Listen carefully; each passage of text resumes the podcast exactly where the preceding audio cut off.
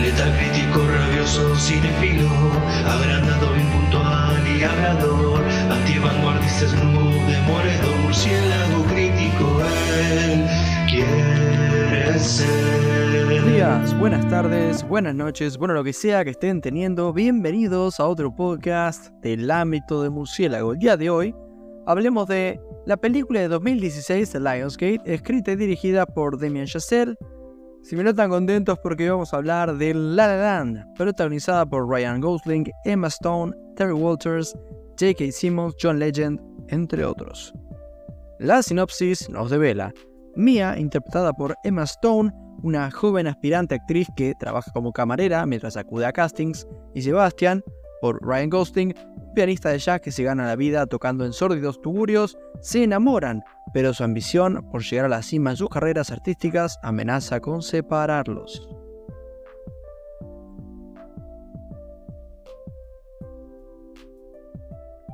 Ok, mis expectativas, no les voy a mentir, tan altas que si no llegaba a cumplir la peli yo creo que me quitaba la vida. Sí, sí, sí.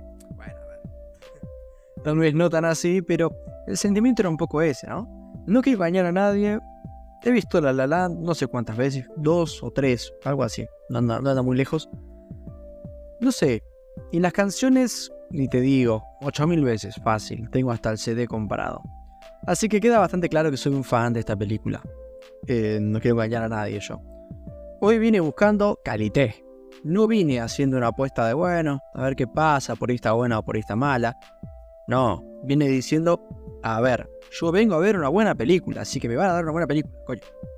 Así que sin más dilación, quedé satisfecho con La La Land, sobre todo teniendo en cuenta las altísimas expectativas que tenía, o me fui un poco decepcionado.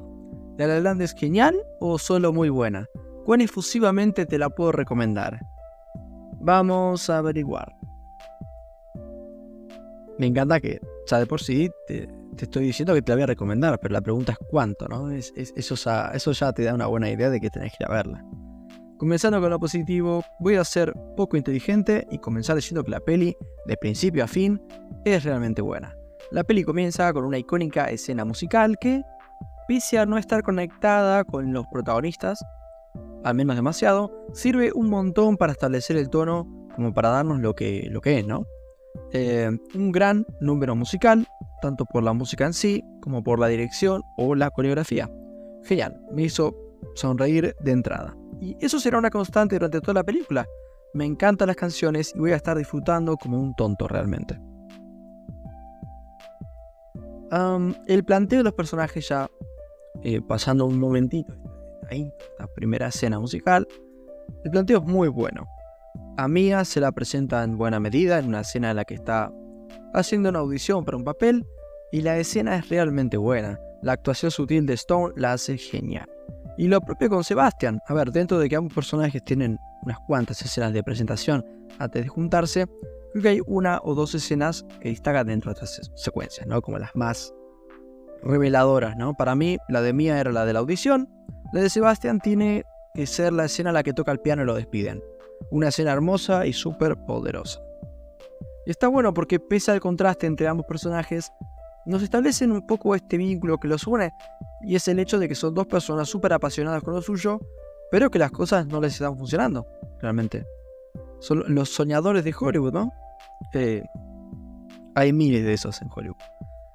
Y después cuando toca el romance, es muy bueno, lo manejan con mucha sutileza, no es para nada meloso o burdo, todo lo contrario, es un, romance hermoso y creíble y se siente como un romance real, ¿no?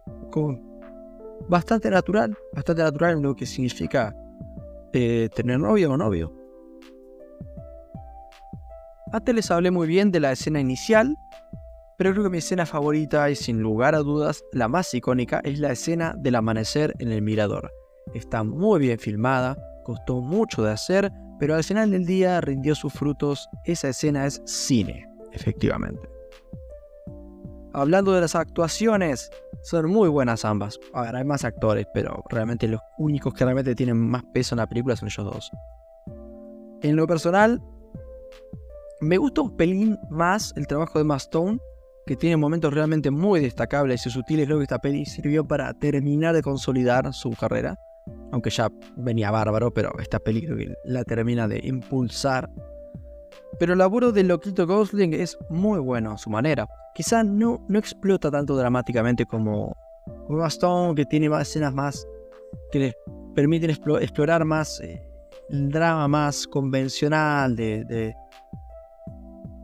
ponerse más, lo que sea, de por ahí elevar más la voz, ¿no? Incluso cuando le toca actuar, eh, o sea, que actúa, de que está actuando, como su personaje es actriz, lo hace bárbaro, lo hace, eh, mete una capa extra de actuación, lo cual es muy difícil de hacer.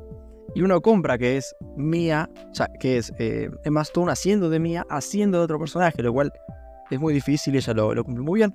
Pero bueno, de nuevo, eh, Ryan Gosling es uno de esos actores que con poco hacen mucho. Una mirada de Ryan Gosling vale 100 eh, miradas de actores más mediocres. Y yo creo que eh, en esta peli la particularidad, de, lo de que siempre actúa bastante bien, es que cuando le toca tocar el piano, bailar o cantar, realmente lo hace muy bien, es muy convincente. yo creo que él aprendió a tocar el piano para la película y, realmente da la impresión de que sí, o sea, en ningún momento así muy lleno.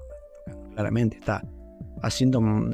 Está agarrando y fingiendo tener un ataque en los dedos, un ataque de Parkinson, pero no, no está tocando. No, realmente está tocando y lo hace muy bien. Así que realmente los dos geniales. Sin embargo, esta película no sería tan increíble sin la genial dirección de Damien Chazelle.